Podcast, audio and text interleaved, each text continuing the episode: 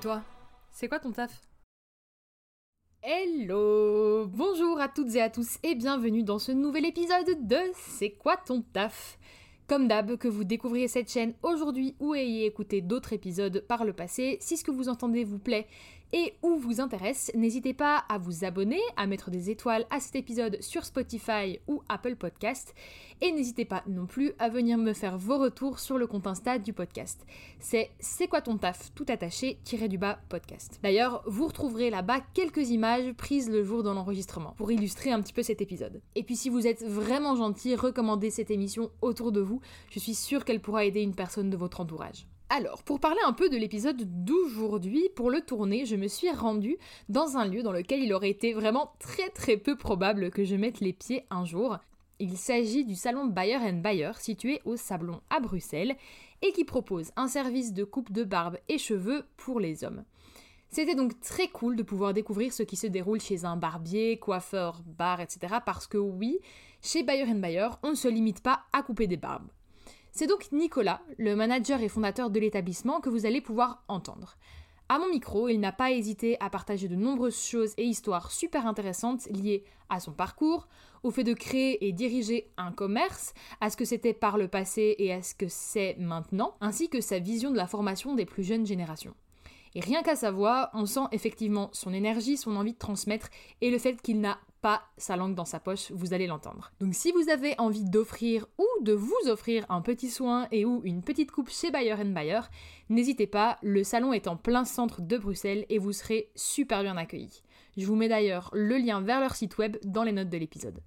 Allez, c'est parti Eh ben moi je suis euh, à la base coiffeur.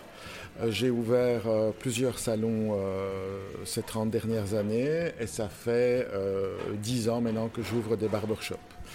Des barbershops, j'en ai ouvert 3. Alors j'en ai déjà revendu deux à des anciens employés et là maintenant il me reste celui-ci. Et mon taf c'est de gérer des coiffeurs ou des barbiers. Donc je suis le chef des barbiers. Tu as fait ta formation de coiffeur euh, où ça? J'ai fait ça aux Arts et Métiers à Bruxelles. Je suis Anderlecht, gare du Midi. Et comment ça s'est passé en fait? Je suppose que tu n'as pas lancé ton commerce directement une fois que tu es sorti euh, euh... Non, moi j'ai ouvert mon premier commerce, j'avais 28 ans. Mon premier salon de coiffure à 28 ans. Ok.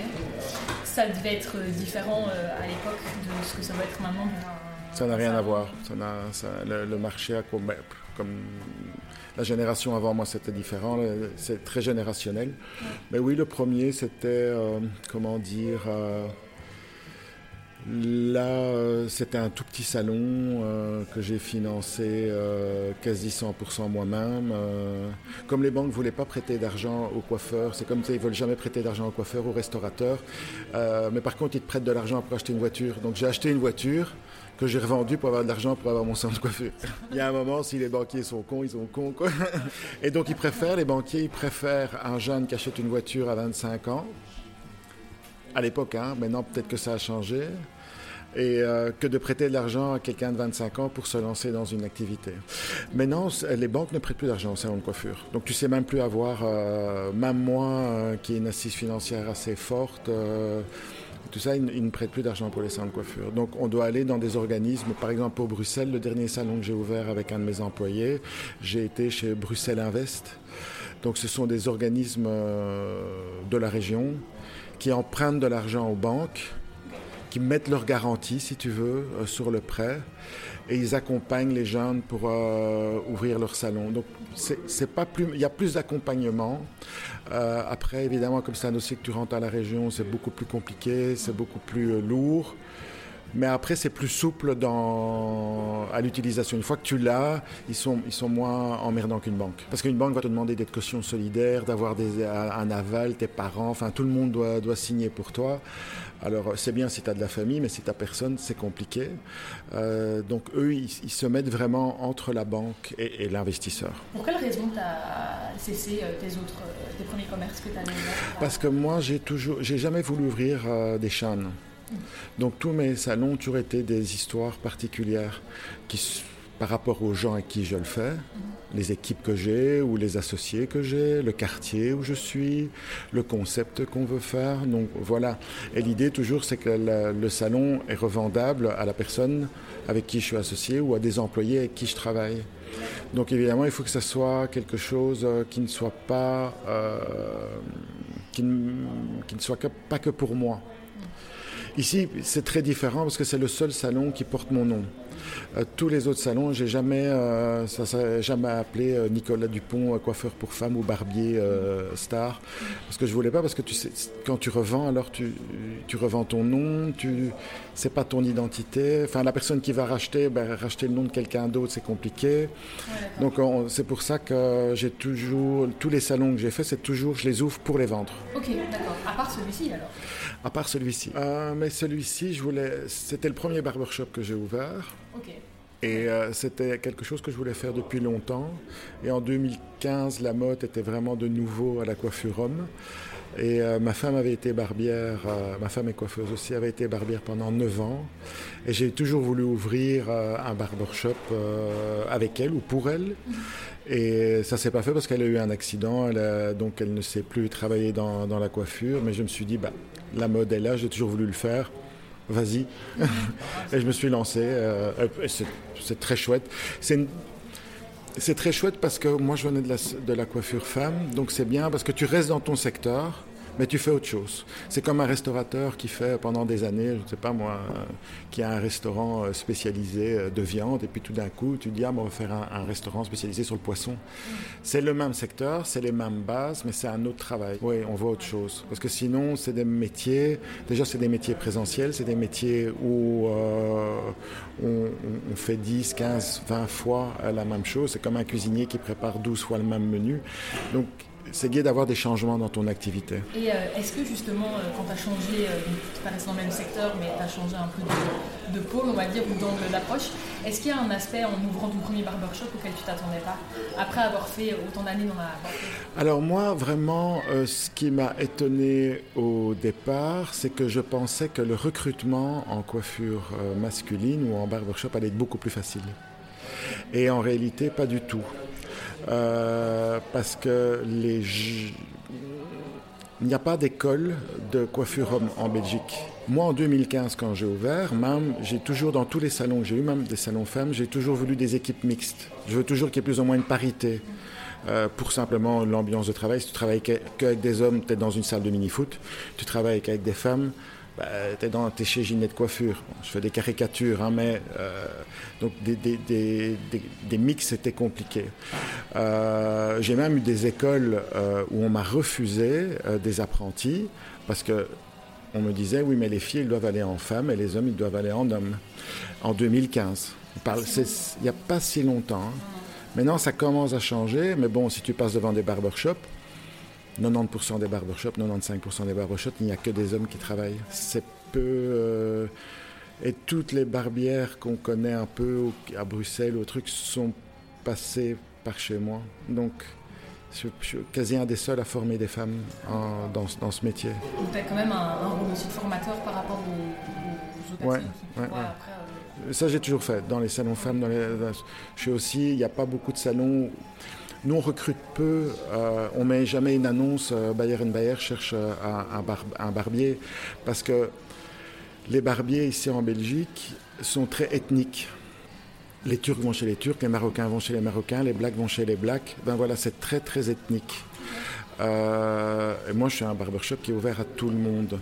Alors, si je mets une annonce où je cherche un barbier, ben, déjà le barbier, s'il est d'origine turque, ben, il va pas se sentir à l'aise de venir ici la formation, ça va être compliqué parce qu'il n'a pas les codes. Enfin, il y, a plein de choses qui rentrent en ligne de compte. Donc nous, vraiment, on forme. On forme de A à Z. Moi, je peux prendre, il y a des gens que j'ai pris comme ça à 16 ans, qu'on a formés et qui aujourd'hui ont leur salon de coiffure. J'ai été jusqu'au bout je les ai formés, je leur ai appris à travailler, je leur ai appris à manager, je leur ai appris à ouvrir un salon de coiffure, je leur ai appris à manager le salon de coiffure. enfin voilà, mm. on a pu aller jusqu'au bout euh, de, l'histoire. Mais moi, c'est vraiment comme ça que je travaille. C'est pas ce qui va me rendre riche, mais euh, c'est ce qui me rend heureux. Et c'est intéressant parce que c'est vrai que en fait tu formes un peu la concurrence. Si après il y a oui, oui, ben ça tout le monde me le dit toujours. Même mes, mes collègues euh, ici me disent faut que tu arrêtes de former notre concurrence. Mais moi je vois pas ça comme ça. Euh, bien sûr c'est une concurrence. Bien sûr quand tu as des très bons des personnes que tu as formées, que tu as très bien formées, qui font très bien leur travail, bien sûr c'est un concurrent. Mais dans la, dans la longévité, euh, ça change un marché. Et donc ça, c'est peut-être bien. Et puis, tu sais, euh, généralement, ils sont plus jeunes que moi, donc ils ont une autre façon de voir. Et puis après, ce que moi, je leur ai donné, mais moi, je peux aller leur piquer des autres trucs. Parce que je dis, ah ben tiens, moi j'avais pas pensé à ça. Ou quand ils m'en parlaient à l'époque, je disais, ouais, ben, c'est une usine à gaz, ça sert à rien, c'est juste dépenser de l'argent. Et puis je vois que ça marche, je me dis, ben, je peux leur piquer. Du coup, ça devient un échange et tu crées un marché où tu peux commencer à échanger. Ce qui n'existe pas vraiment hein, dans nos métiers. C'est pas comme dans la cuisine où les chefs se rencontrent, les chefs euh, euh, sont juste tu peux avoir cinq grands chefs qui sont euh, jurés dans une école ou jurés dans une émission, des trucs comme ça. Il y a un vrai partage. Chez nous, en coiffure, ça n'existe pas vraiment. Enfin, maintenant, je trouve que ça va un peu mieux, mais vraiment, au début, quand je l'ai ouvert, moi, ce que je voulais pas, c'est faire. Euh, un truc qui ressemble à bikers euh, tatoués, le truc, de, le truc hyper machiste. voilà, c'est vraiment le truc que moi je voulais pas. Tu vas me dire, j'ai une moto dans la vitrine, on a, on a des cotes, mais malgré tout, voilà, le fait d'avoir une équipe mixte, le, fait euh, aussi euh, d'être euh, ouvert au niveau de tes employés, au niveau multiculturel, ça amène quand même, ça casse tous ces codes-là, ça démonte un peu tous ces, tous ces codes-là.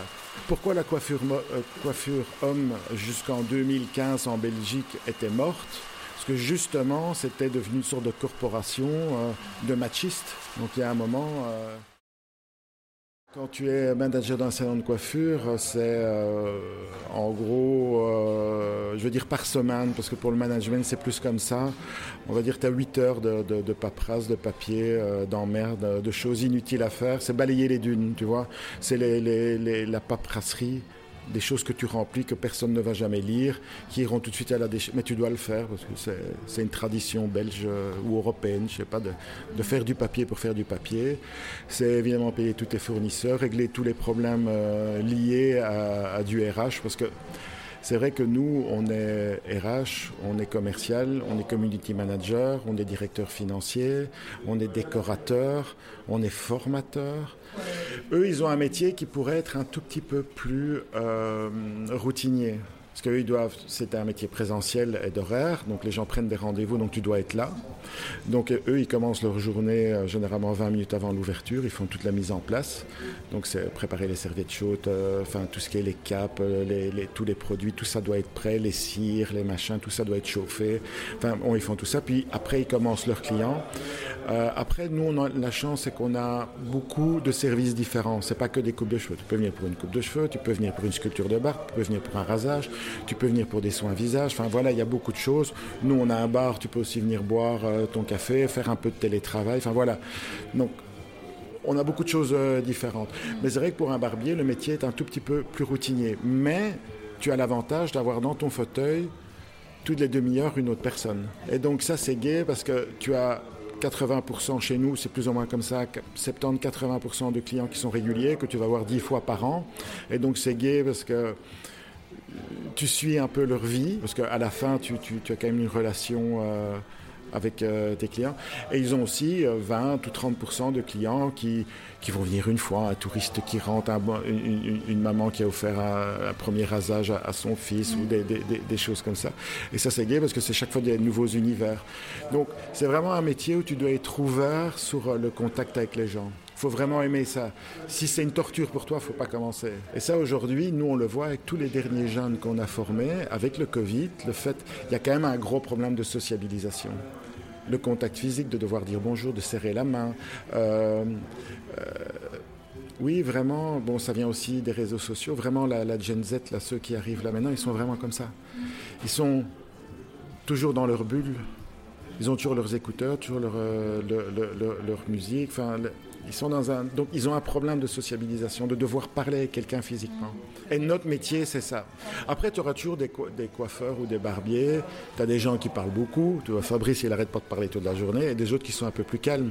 Mais tu trouves les clients qui sont avec moi, j'avais un barbier, il n'aimait pas parler. Mais finalement, tous ces clients n'ont même pas parlé. Ça, ça, tombait bien. Mais il y a quand même toujours ce contact que tu dois avoir avec, euh, avec les personnes. Oui, bien sûr. Voilà. ça vous arrive, ou euh, même encore maintenant, de, de coiffer Alors moi, je l'ai refait euh, après le Covid, parce qu'on a eu beaucoup de demandes, évidemment, comme on avait été fermé. Et là, maintenant, je le refais aussi les samedis, parce que les samedis, c'est le jour voilà, je vais pas refuser quelqu'un, je veux mettre au fauteuil. Surtout moi, je, travaille en famille, puisque Bayer and Bayer, c'est euh, en famille. Donc ma fille peut s'occuper euh, de, de, tout l'accueil clientèle, euh, toute la gestion du bar et, tout ça pendant que moi je travaille. Mais je ne travaille pas sur rendez-vous. Moi, je prends que les clients qui viennent comme ça en plus, parce que c'est toujours le problème. Dans les salons femmes que j'ai eus, c'est que si tu travailles au fauteuil et qu'à un moment tu veux te dire tiens je vais prendre plus de temps pour la gestion, si tu es dans ton salon et que des clientes que tu coiffais et que tu dis j'ai pas le temps, euh, c'est euh, Olivia qui va s'occuper de toi, souvent ils le prennent mal. C'est pour ça qu'ici je n'ai pas voulu commencer au fauteuil dès que j'ai ouvert. Les, gens au Covid se sont même, quand j'ai travaillé au fauteuil pendant 15 jours, un mois à l'ouverture Covid, se disaient Mais t'es coiffeur? Ben, Je dis oui. Ils ne le savaient pas. Mais je l'ai fait aussi qu'en ouverture Covid pour dépanner tout le monde. Voilà.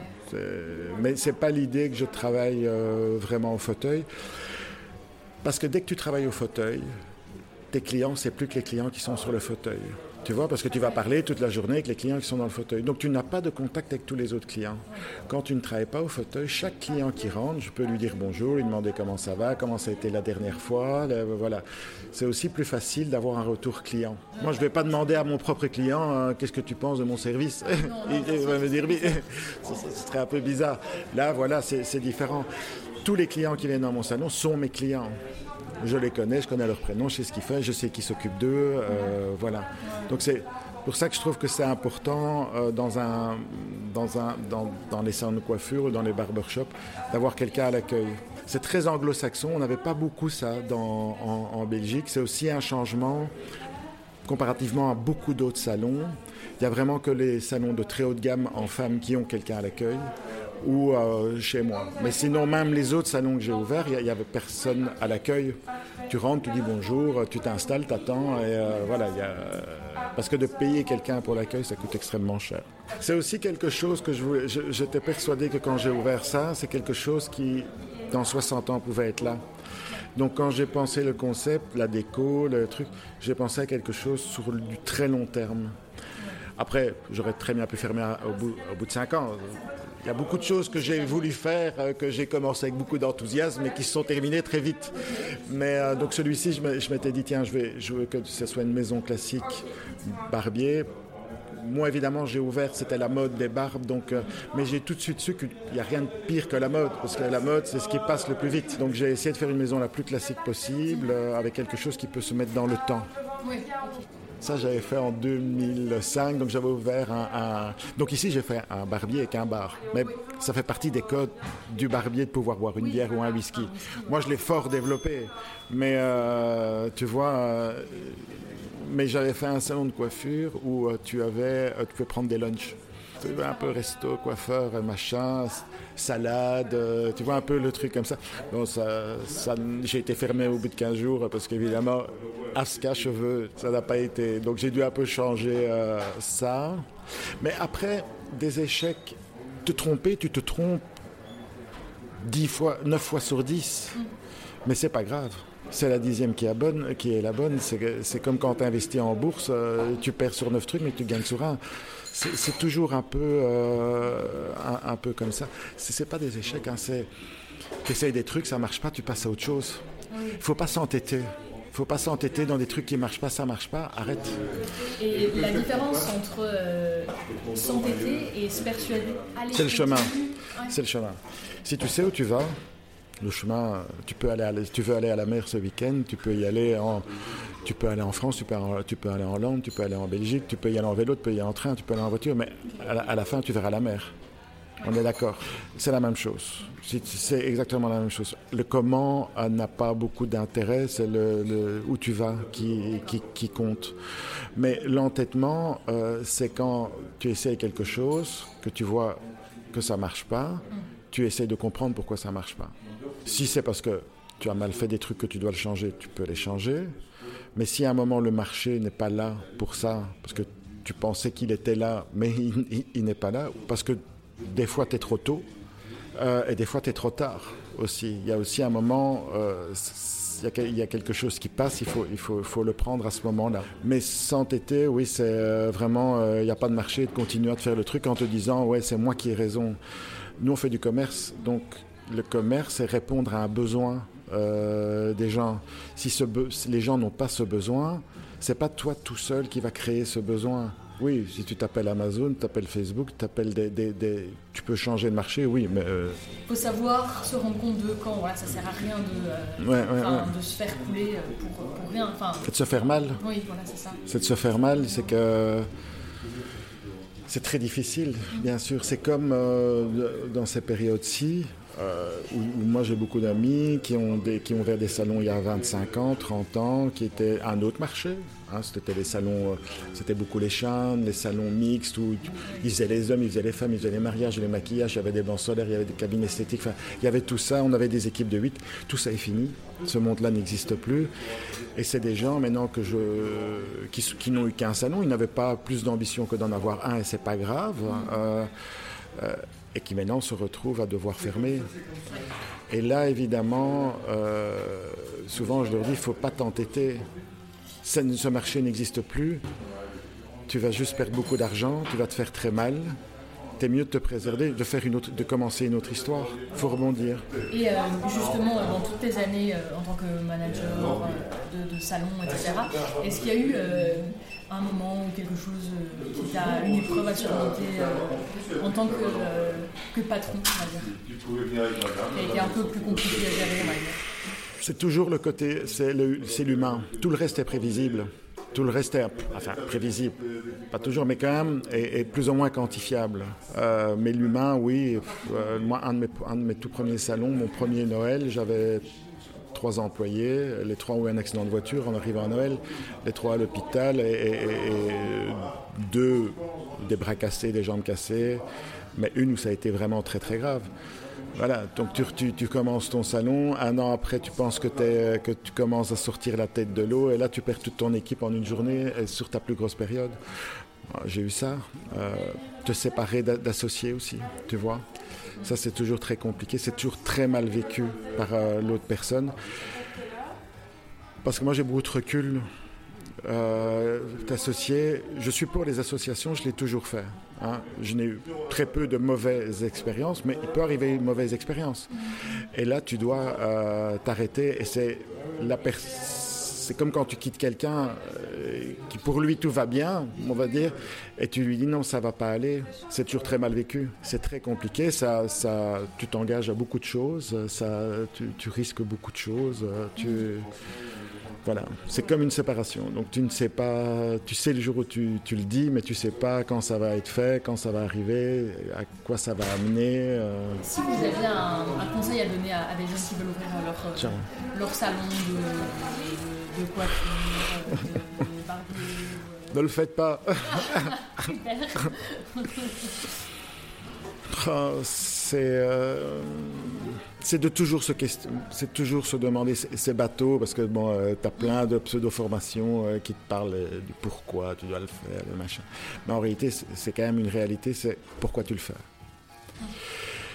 si tu ouvres un salon de coiffure pour prouver à ton ancien patron, pour prouver à, ta petite copine ou à ton cousin ou à ton père ou que tu peux le faire, ça n'a aucun intérêt. Non, mais c'est souvent les gens, bon, c'est comme ça, les gens psychologiquement, ils ont envie de pouvoir prouver quelque chose. Mais si tu le fais pour ça, ça commence mal. Euh, tu dois vraiment le faire pour toi, uniquement pour toi. Et donc de savoir ce que tu veux faire. Si tu veux avoir un salon où tu es seul, euh, si tu veux avoir un salon avec des équipes, euh, si tu veux avoir... voilà, mais c'est de le faire comme ça. Mais si c'est pour la gloriole, mais à la fin, ça va te faire mal. Parce que comme tu sais pas où tu vas, Imagine, tu fais ça parce que ton père t'a toujours dit que tu étais un nul. Hein bah, arrivé, hein, je veux dire un nul. Tu dis, bah, je vais lui prouver que je prouverai un salon de coiffure. Mais de toute façon, il te prendra toujours pour un nul. Tu pourras en ouvrir 12. Je veux dire, ça ne changera rien. Mais en attendant, tu sais toujours pas où tu vas parce que tu le fais pour de mauvaises raisons. C'est vraiment ça qu'il faut essayer de ne pas faire. Moi, mon premier salon, je vais parler de mon expérience premier salon. C'est que je l'ai ouvert pourquoi? Il n'y avait pas d'opportunité à l'époque dans notre métier pour pouvoir progresser. Donc une fois que tu étais ouvrier, tu restais 40 ans ouvrier. Tu pouvais pas devenir manager, tu pouvais pas devenir machin, tu pouvais pas progresser. À la limite, tout ce qui pouvait arriver, c'est que 20 ans plus tard, tu pouvais racheter le salon dans lequel, parce que ton patron était plus âgé que toi, il le revendait. Donc il n'y avait pas de progression, il n'y avait pas de enfin très peu, ou alors au niveau artistique, mais tout le monde n'a pas la fibre artistique. On fait de l'artisanat, nous. Hein. Donc c'est pas vraiment de l'artistique non plus. Mais tu as des gens dans notre métier d'artisanat qui ont une fibre plus artistique. Donc ça, à la limite, c'était quelque chose que tu pouvais viser. Mais si tu n'avais pas vraiment cette fibre, que tu es plus dans l'artisanat, ben, évidemment, euh, tu, stagnes. Et moi, j'ai eu la chance, je dis toujours ça, d'avoir un, un, patron qui était mais vraiment d'une nullité en gestion. Il était con, mais con, con. Je le vois encore, hein, je l'aime bien. Mais donc je me dis, si lui peut y arriver, il m'a enlevé toutes mes peurs. Je dis, si lui, il sait pas compter jusqu'à 4, il sait pas ce que c'est une TVA, il n'a jamais rempli un papier de sa vie, si lui sait le faire, je dis, moi je sais le faire. Et je me suis dit, je vais, je vais l'ouvrir. Je voulais ouvrir un salon, j'avais, j'étais très jeune, juste pour pouvoir progresser, d'avoir un sentiment de progression euh, dans ma vie, mais je ne savais pas encore vraiment où j'allais, ce que je voulais. Tu vois, donc euh, quand je te dis il faut savoir où il faut aller, c'est parce que je donne vraiment ce conseil. Mais euh, moi, à l'époque, je ne savais pas, je voulais ouvrir un salon pour ouvrir un salon. Tu vois? Ça m'a permis d'ouvrir ce, premier salon, et c'est en ouvrant ce premier salon que moi j'ai dû apprendre sur le tas. La gestion, j'avais jamais fait. Moi, j'avais arrêté l'école en primaire. J'avais jamais Enfin, je n'avais aucune idée de ce que ça représentait en, travail administratif.